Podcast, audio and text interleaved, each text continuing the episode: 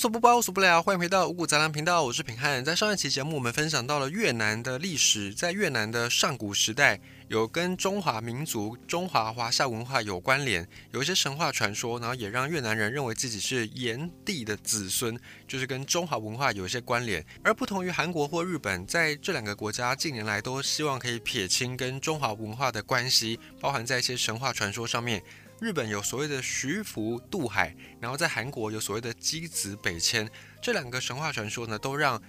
中华文化的一个关系是跟韩国或者是日本有接触的、有关联的。那这两国都在撇清这种关系，希望可以自己走出一片天，不要再当中国的藩属国，或者是不要跟中国扯上一个瓜葛。但是越南却不一样，越南却不断的想要去找一些文物、历史的证据来证明自己真的是跟中华文化、跟华夏文明是有关联的。而在上一集我们有提到说，在西元四十三年，当时候的汉朝有一个名将叫做马援，也就是三国时代马超的老祖先。马援呢，他就成功了歼灭曾氏姐妹军。在越南这边有两个曾氏姐妹，她们姓曾，出征的征。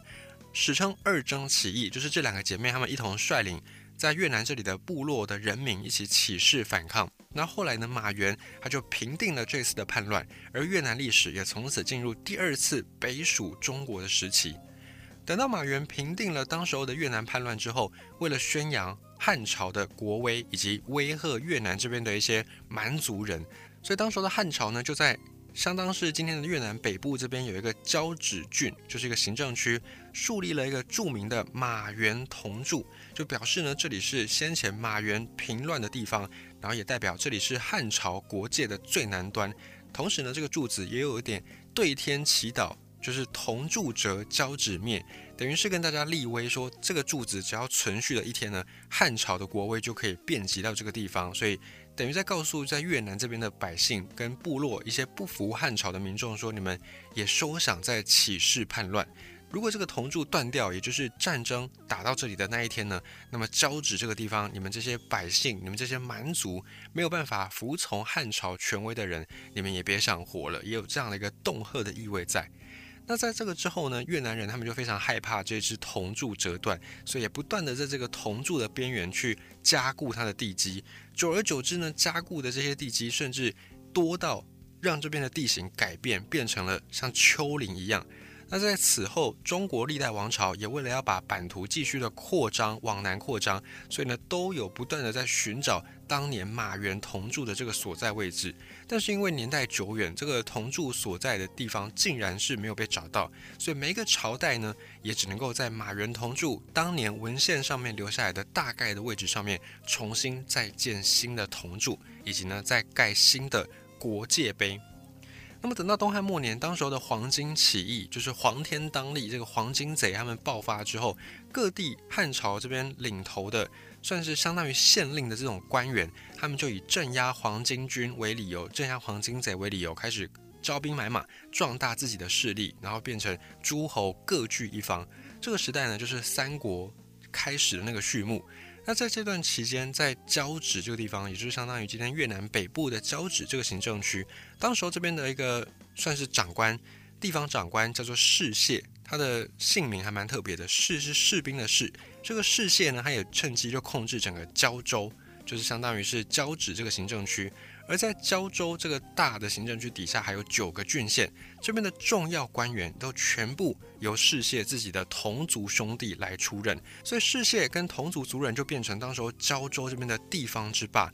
相当于是现在的广东、广西以及越南北部，他就变成这个地方的土皇帝。再加上世谢他的家族呢，是当时候东汉末年著名的儒学大家，也算是地方上面有头有脸的人物。那再加上家族的长辈们都很擅长跟邻里打好关系，礼贤下士，所以当时候世谢这一支的势力也吸引很多中原为了要躲避黄金战乱，为了要躲避这些地方起义的人，他们就前来投靠，变成他们的避风港。而儒学呢，也就开始比较广泛的在越南地区传播，因为相比于当时的中原战乱频繁，在胶州这个地方。比较安定一些，所以儒学一些学问就可以在这个地方继续传播。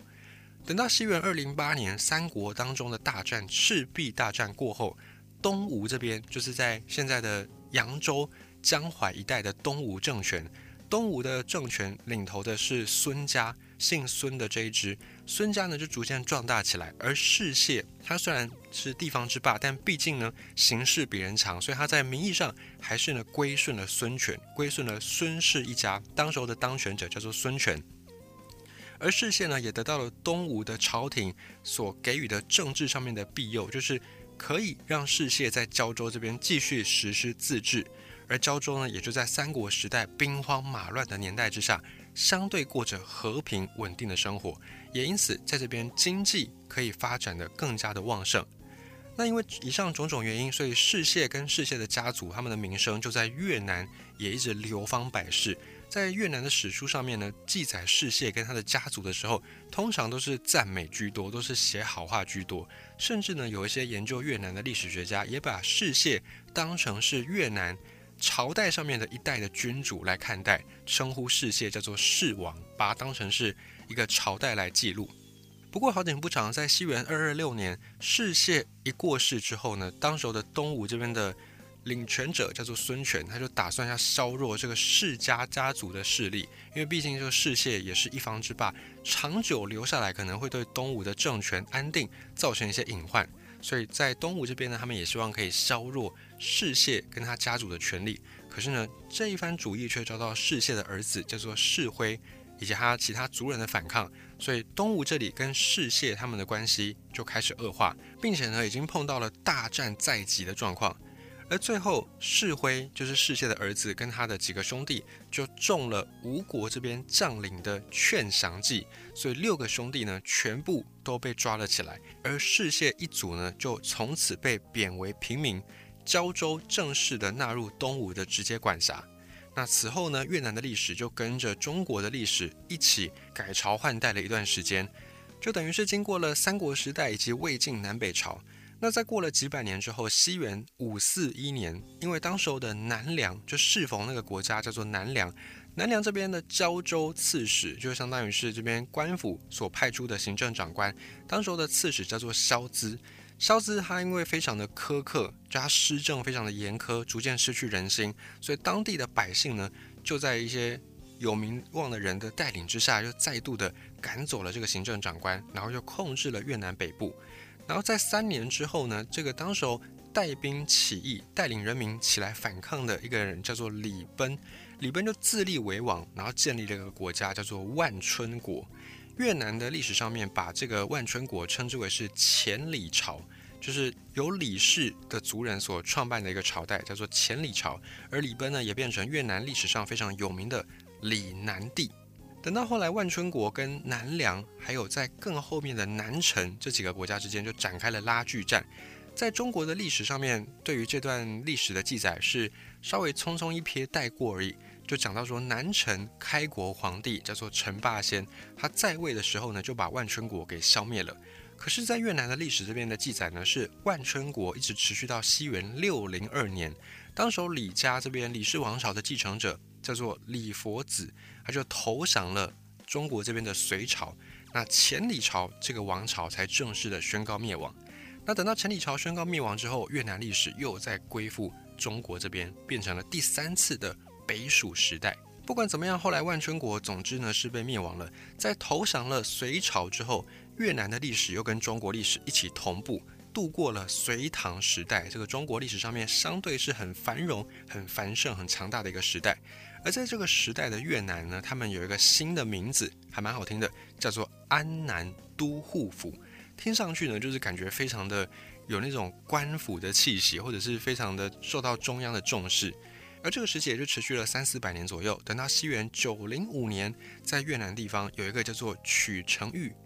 他凭借着待人非常良好，就是待人非常的宽厚，以及呢他自己本身是地方豪强，他就凭借这些身份跟他的特质，受到当地人的支持，也就掌控了胶州军政大权。于是呢，这位曲成玉他就自称是胶州节度使，也就是相当于是在胶州这边的诸侯就对了。那此时中国呢，已经来到了唐朝末年。唐朝末年最有名的就是地方的这些军阀割据，而且割据的状况越来越严重。导致呢，在中央朝廷他们的权力越来越少，根本就控制不了各地方拥兵自重的这些诸侯豪强，所以就只能够无奈的承认曲成玉他的节度使的身份，就是只能够承认说，哎，好吧，既然你这样自称了，那我们就就当这一回事吧。那曲成玉虽然在名义上面他就开始变成了唐朝的地方的官员，但实际上面他就跟其他的诸侯割据的诸侯一样，建立了自主的政权，有自治的权利。而这位曲成玉也为日后越南的独立建国打下了相当良好的基础。到唐朝灭亡之后，中国进入五代十国，是一个相对战乱的时代。那胶州地方呢，跟十国里面政权当中的南汉算是隔壁邻居，双方之间呢却一直不是很安宁，就是你打我，我打你，我吞并你，你又反并吞我，这样的战争游戏就不断在两个国家之间持续着。等到西元九三九年。胶州地方的一个军阀叫做吴权，他又击退了南汉这个国家的军队，完全占据了胶州地方。而这位吴权呢，他就建立了一个新的王朝，叫做吴朝。可是这个吴朝并没有得到南汉或者是在中原这边中央朝廷政权的认可。在中国的史书的记载上面，这个吴朝呢，也被当成是割据的军阀而已。而且吴权他在位时间非常短，六年之后就去世了。等到吴权去世之后，当时候的吴朝，也就相当于现在的越南，国内又发生了一些内讧，最后变成了十二使君割据，就变成十二个有权力的人互相打来打去、互相分裂的局面。这种分裂状况持续了大概二十多年。等到西元九六八年，当时候另外一个越南豪族出身的叫做丁布林，他就击败了各地的割据势力，统一了越南，然后他就建立了一个新的帝国，叫做大渠越。这个大曲越史称叫做丁朝，在越南这边的朝代呢，通常都是看谁建立的，然后就以他的姓氏来当做这个王朝的名字。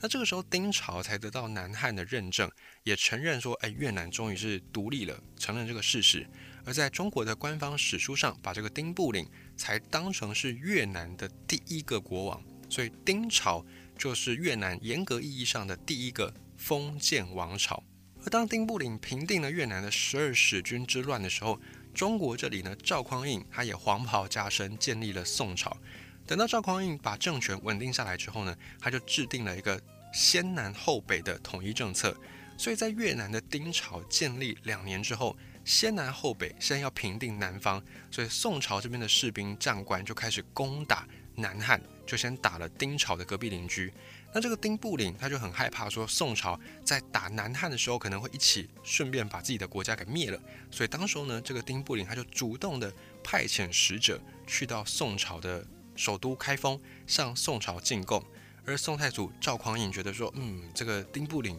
虽然你在边远地方，虽然你的部族呢可能是野蛮的民族，没有开化的民族，但是呢，诶，你还蛮得体的，你还蛮识大统的，所以呢就册封了丁布林，好说我就把你封为胶州郡王，等于是又在承认胶州这边的自主权、自治权。而越南也从此就变成了中国的藩属国，因为你开始跟中原这边的王朝称臣纳贡了，所以在这个时候呢，中国历史上史书记载才把这个丁朝当成是越南地方的第一个王朝。而在这之后，丁布林也算是还蛮乖的，就一直仿效宋朝的一系列政策。宋朝推出什么政策，而我丁布林，我丁朝我就奉行什么政策。所以这个丁朝相对来说把国家治理的还算不错。可是呢，他却很快就灭亡了。你说，那这样不是就很矛盾吗？一个治理的不错的国家，为什么很快就灭亡呢？因为在丁朝有一个宦官叫做杜氏。这个杜氏有一天他在睡觉的时候做了一个梦，他梦见有流星掉到自己的嘴巴里面。那杜氏梦醒之后觉得，哎，这是一个大吉之兆，代表呢我杜氏是天选之人，觉得自己未来一定要当皇帝。所以在丁布林有一次喝醉酒睡着的时候呢，这个杜氏他就起了歹心，他就趁机杀了丁布林以及杀了皇太子。结果杜氏这样的一个莽撞的行为，当然让他自己当不了皇帝，而且最后呢，他还被其他丁朝的大臣们给抓住，给处死。而大臣们就一同呢拥立了丁布林另外一个儿子，叫做丁玄为皇帝。但是呢，这个丁玄他当时候还是一个小孩子，所以丁朝的政权就掌握在了大将军叫做黎环的手里。而宋朝这里呢，就听说了这个消息。宋朝这边发现，哎，越南新的国王非常的年幼，而且丁朝发生内乱，有一些政变的危机发生。而当时候的宋太宗叫做赵光义，他就觉得，嗯，这个胶州留在南边，虽然他称臣纳贡，但是毕竟呢不是自己手上的东西，还是会有点担心，所以就想说，这个时候正是收复胶州的好机会，所以宋朝就开始出兵越南。而越南这边的文武大臣听到宋朝大军即将杀来，也担心，哎，这个皇帝太小，掌控不了局面。第二呢，是这些大臣们为了要向掌权的大将军李缓献忠心，所以纷纷的进言说支持大将军称帝，对抗宋朝军队。而这个丁朝呢，就在这个李缓受到大家的拥戴之下，又被篡而代之，变成了由李缓建立的叫做前黎朝。那李缓称帝之后，首先碰到的大难题就是宋朝军队要杀来了。虽然后来这个李缓是打赢了宋朝军队，但是呢，他打赢之后并没有因此而安心。他觉得有了一次，就一定还有第二次。那为了避免离朝、前离朝要跟中国宋朝长期对抗，所以李缓这里呢，继续采取跟先前丁朝一样的策略，就是跟中央政权称臣纳贡。最后，这个李缓他自己也是。非常的表现良好，他的态度呢，也让宋朝最终放弃了军事入侵前黎朝，进一步的还把李缓册封为新的交趾郡王，就是等于又承认了这个李缓他的政权的正当性以及统治的正当性。所以宋朝这里跟前黎朝双方的关系就是进入到相对缓和的一个时代。那这个时候中越双方的关系正常化了，那佛教。在汉朝传入中国之后，就不断发展。这个时候呢，也因为两国关系相对的比较平稳，所以佛教慢慢的也传到越南来。当时候在越南这边的前黎朝，不但是派了大量的僧侣去到宋朝取经，并且呢还聘用了很多的高级的僧侣来参加政治，并且盖了很大量的佛寺。那这些佛寺呢，也因为获得了很多的人力，有很多的田产啦，很多的佃农，有这些资源挹注，所以僧侣也变成当时候越南的最大的一些地主，变成很大的一个地主阶级。在李环死后，他的长子叫做黎中宗，在位没有几天呢，却又被李环另外一个儿子兄弟细强叫做黎龙庭给杀害。而这个黎龙庭呢，就是越南历史上面非常著名的一个暴君。他荒淫掳掠，无恶不作，而且他特别喜欢杀人。为了杀人，他甚至还煞费苦心，发明了很多酷刑，很像是以前的商纣王。而等到西元一千零九年，这位暴君去世了，他的儿子继位，但是一样非常的年轻。在这个状况之下呢，新继位的君王如果还很年轻，不管是在古今中外，通常都会在发生一些政治上面的不稳定。果然呢，当时候当朝将领叫做李公运，他就趁机取代了前黎朝的政权，并且又自立为帝，那开创的朝代叫做李朝。李朝建国之后，国祚还蛮长的，历经九代君主，总计两百多年。而这个李朝也采用了唐朝、宋朝中央统治的这种政治模式，特别呢是在前四代君主这个一百多年之间，越南走入了一种中央集权。国家统一、国势相对比较强盛的时代，